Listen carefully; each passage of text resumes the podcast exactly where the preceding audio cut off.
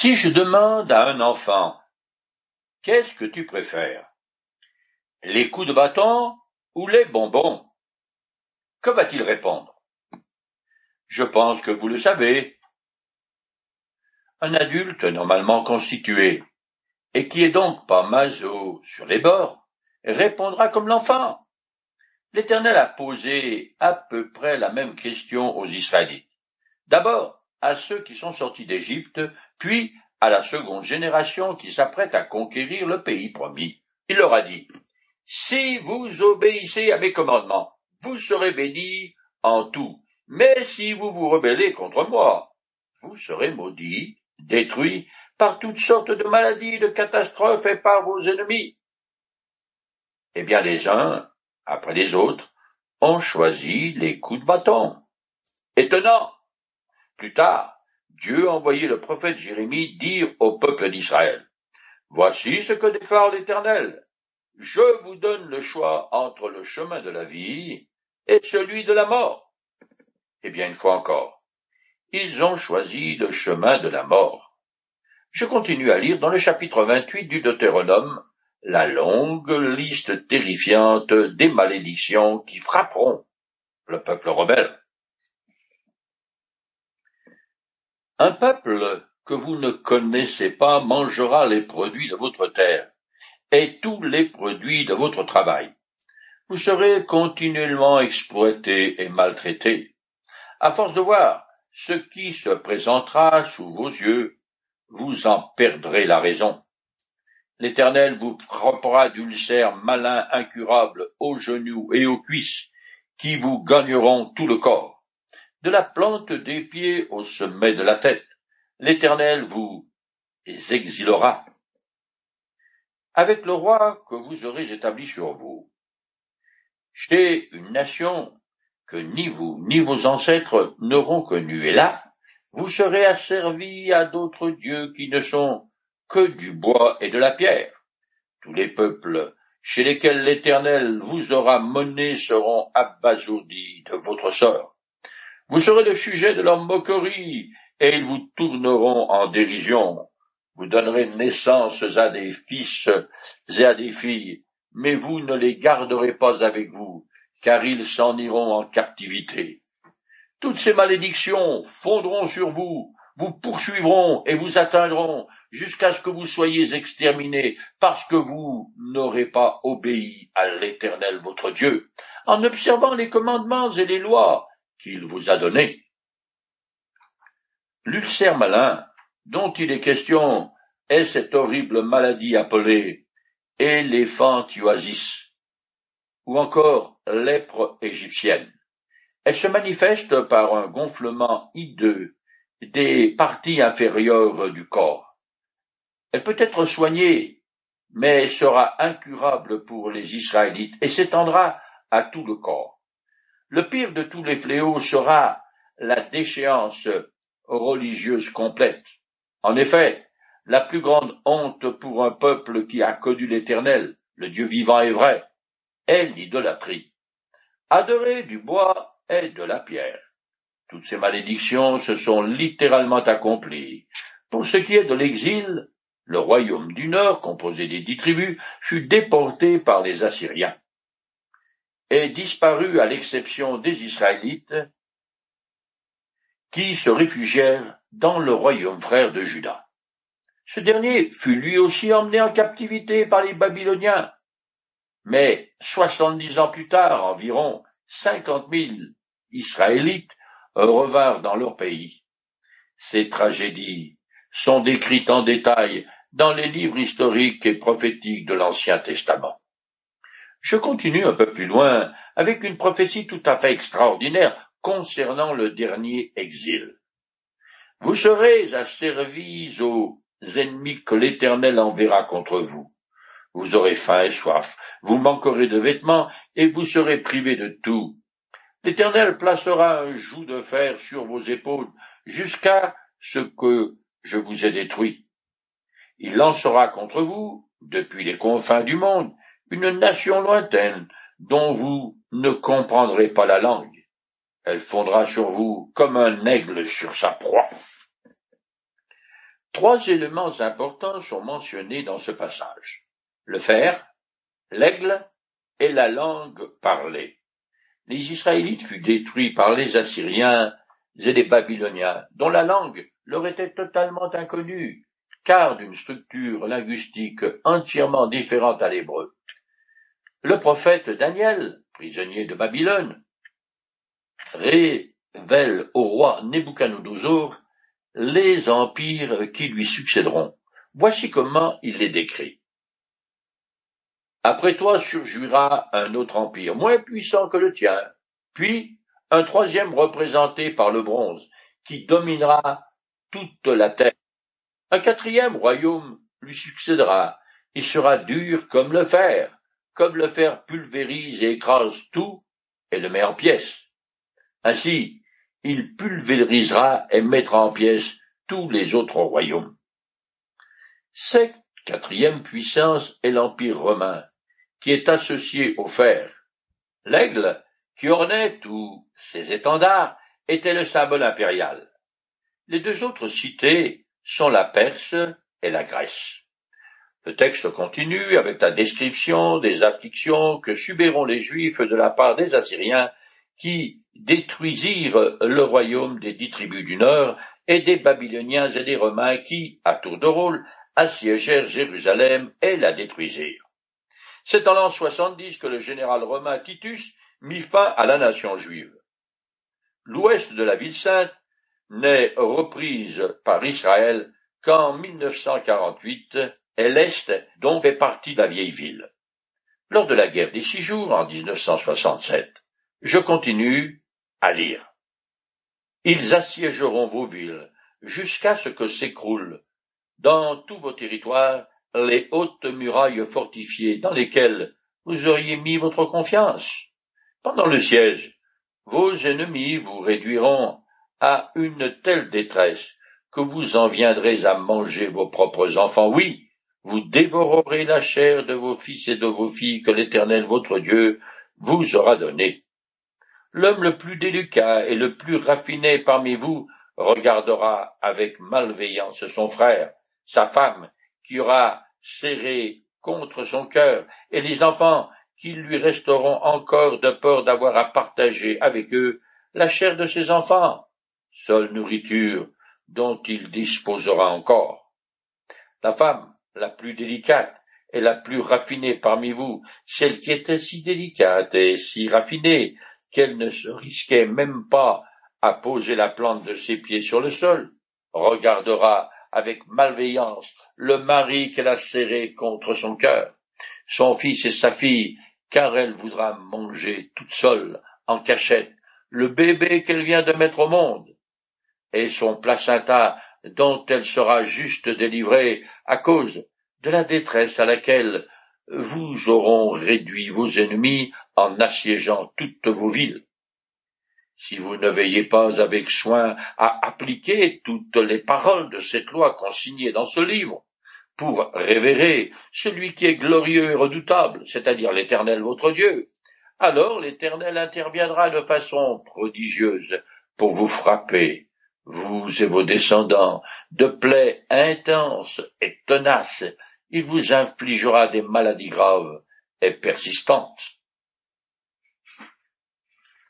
L'Éternel est un Dieu glorieux et redoutable, c'est-à-dire qui inspire une crainte respectueuse.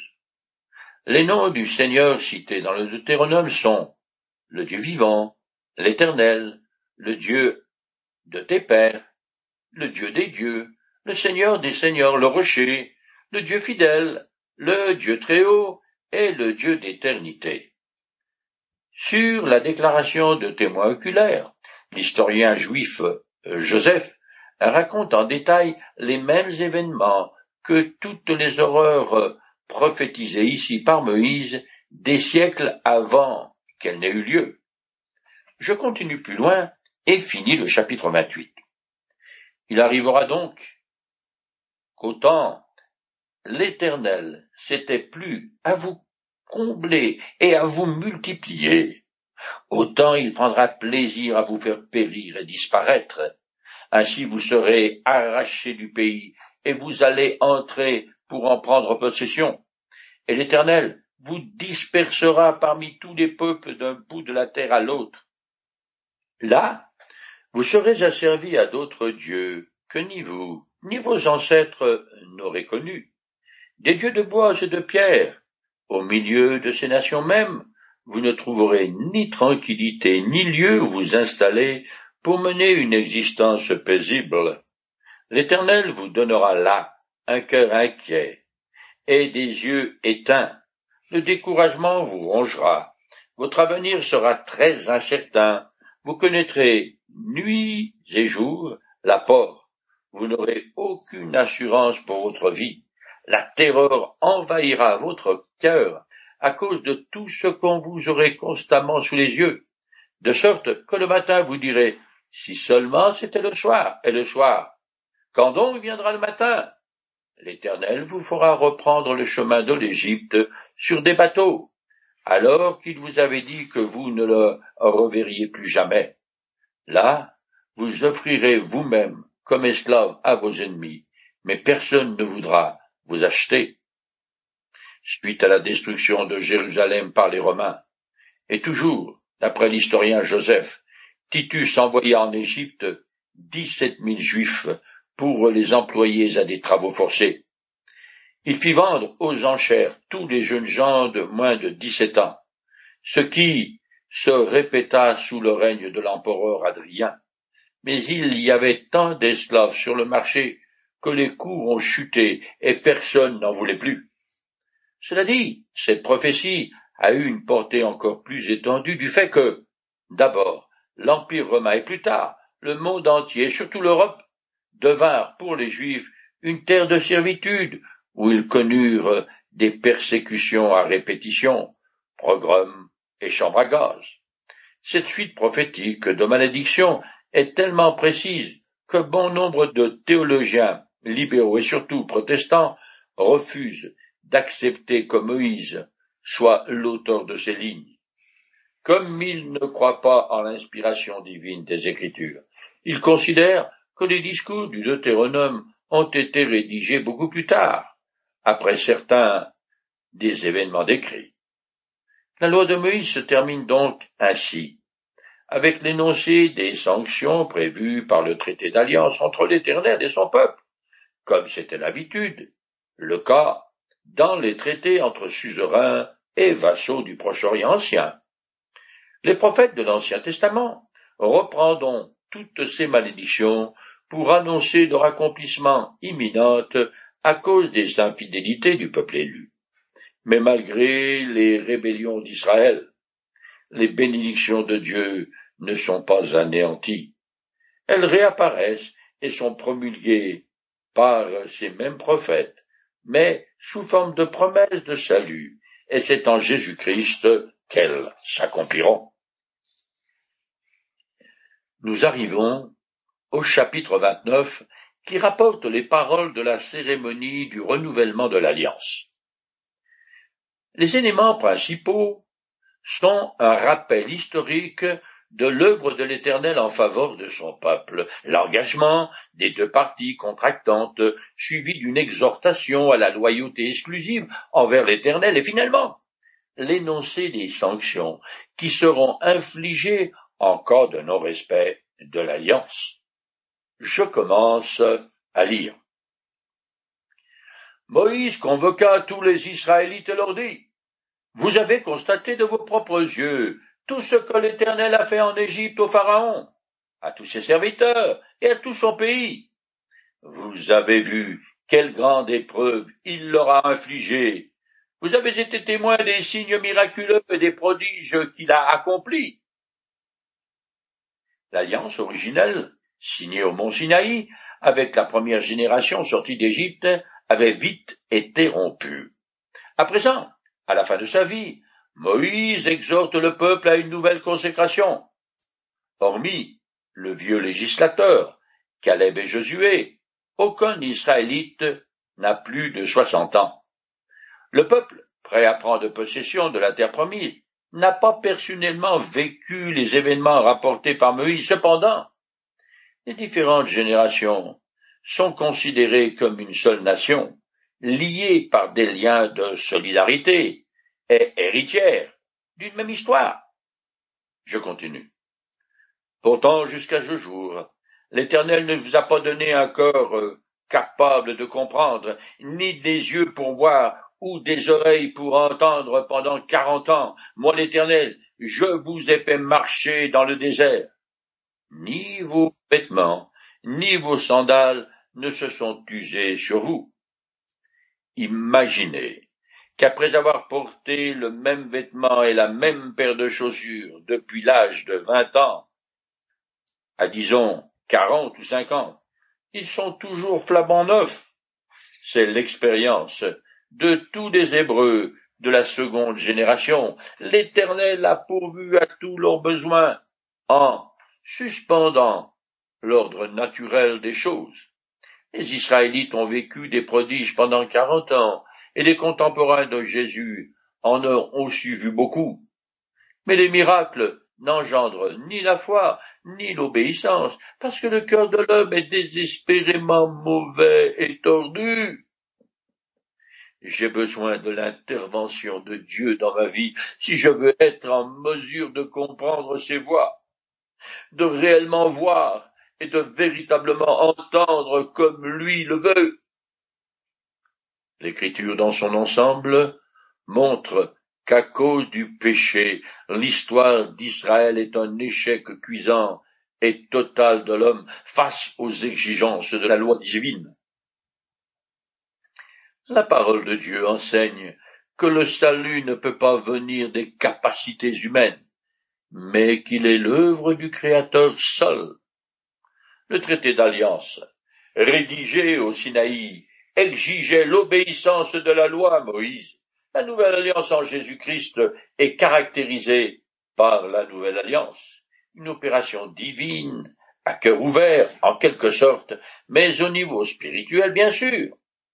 Malheureusement aujourd'hui encore, l'aveuglement des Juifs continue. L'apôtre écrit Mais ils se sont endurcis dans leurs pensées, car jusqu'à ce jour, quand ils font la lecture de l'Ancien Testament, le même voile de mort, il n'est pas enlevé, parce qu'il ne disparaît qu'en Christ. Dieu a frappé leur esprit de torpeur, leurs yeux de cécité et leurs oreilles de surdité, et il en est ainsi jusqu'à ce jour. Je continue le texte un peu plus loin, tout en compressant. Vous vous présenterez aujourd'hui devant l'Éternel votre Dieu, vous tous, chefs de tribu, responsables, officiers et tous les hommes d'Israël, vos enfants et vos femmes et les étrangers. Vous êtes là pour euh, entrer dans l'alliance que l'Éternel votre Dieu vous conclut aujourd'hui avec vous, avec apprécation, afin que vous soyez son peuple et qu'il soit lui-même votre Dieu.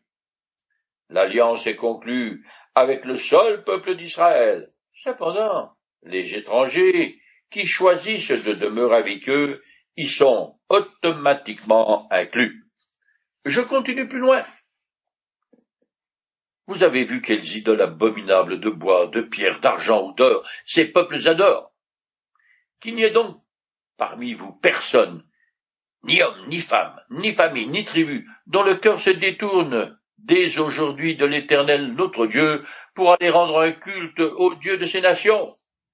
Qu'il n'y ait point parmi vous de pavots qui produisent du poison et de l'absinthe. Le pavot est une graine étourdissante dont on tire l'opium.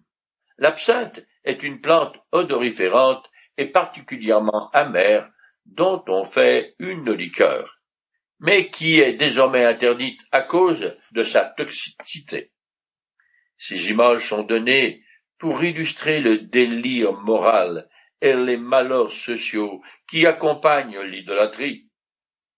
Comme les autres écrivains de l'Ancien Testament, Moïse parle toujours des idoles avec mépris et dérision, vu que les Israélites, les divinités des nations païennes, sont toujours des choses inertes, sans vie.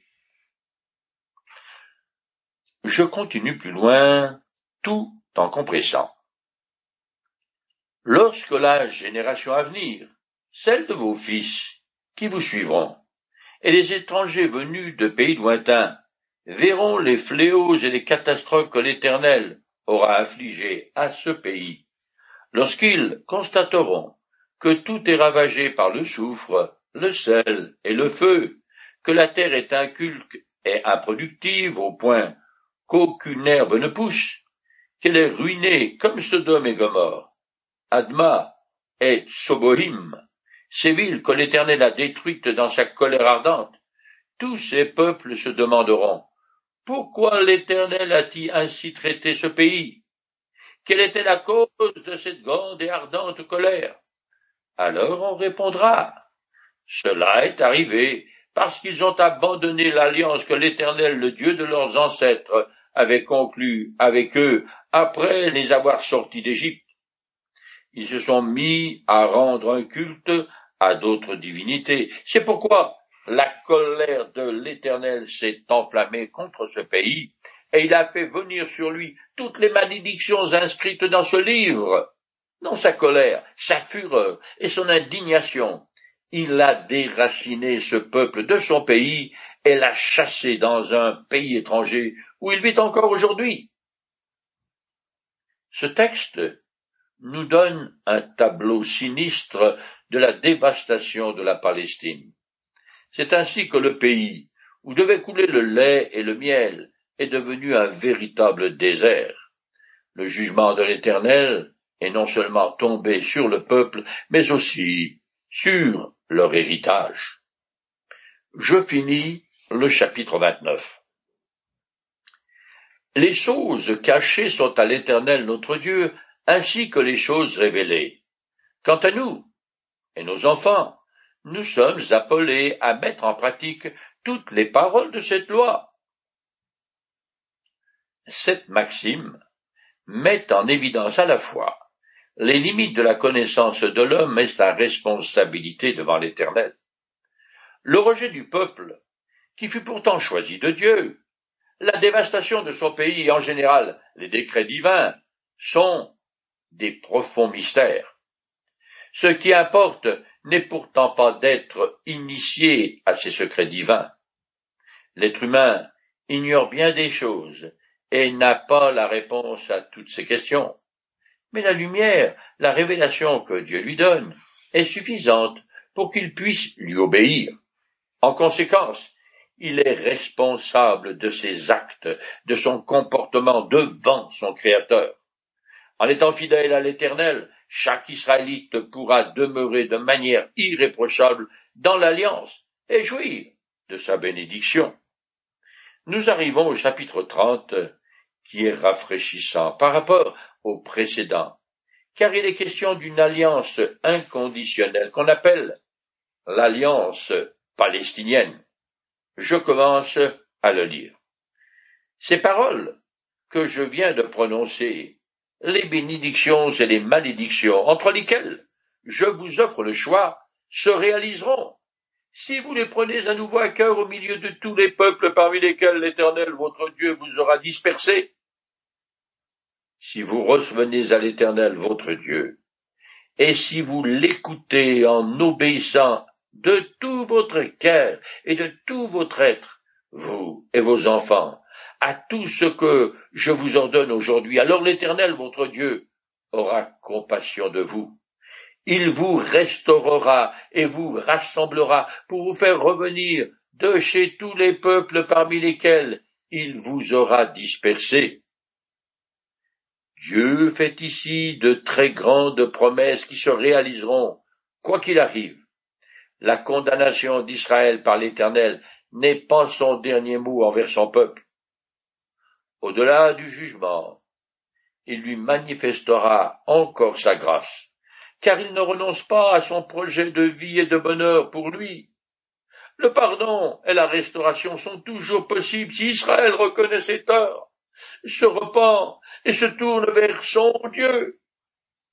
Cette promesse a soutenu la foi de générations entières de juifs au travers des persécutions les plus horribles qu'ils ont subies. Je continue. Même si les exilés de votre peuple sont aux confins du monde. L'Éternel, votre Dieu, ira les chercher là-bas et les rassembler pour les ramener au pays de leurs ancêtres qu'ils auront possédé, et ils en retrouveront la possession. Il les y rendra plus heureux et plus nombreux que leurs ancêtres. Un jour, et par plus grâce, l'Éternel ramènera en Palestine tous ceux qui resteront d'Israël éparpillés de par le monde. Dans le pays de leurs ancêtres, ils y trouveront le bonheur et la prospérité. Cette prophétie sera accomplie par le Messie lors de son retour en gloire. En attendant ce jour, les Israélites sont dotés d'un potentiel de survie extraordinaire. Au sixième siècle avant Jésus-Christ, quelques cinquante mille juifs revinrent de l'exil babylonien. Ils furent constamment assaillis par leurs voisins et durent faire face à une guerre dévastatrice contre les Grecs. Malgré cela, au temps du Christ, la Palestine était très peuplée. Au dire de l'historien Joseph, la Galilée, à elle seule, compte alors deux cent quarante bourgades de quinze mille habitants ou plus. Or, elle était plus petite que la Judée, qui ne comptait que des Juifs et comprenait la grande ville de Jérusalem. Avec Dieu, tant qu'il y a de la vie, il y a de l'espoir. Il est prêt à effacer l'ardoise et à repartir à zéro. Le pardon et la restauration sont toujours possibles. Il suffit de s'humilier devant lui et d'implorer sa grâce. C'est vrai pour les Israélites, mais aussi pour vous et pour moi.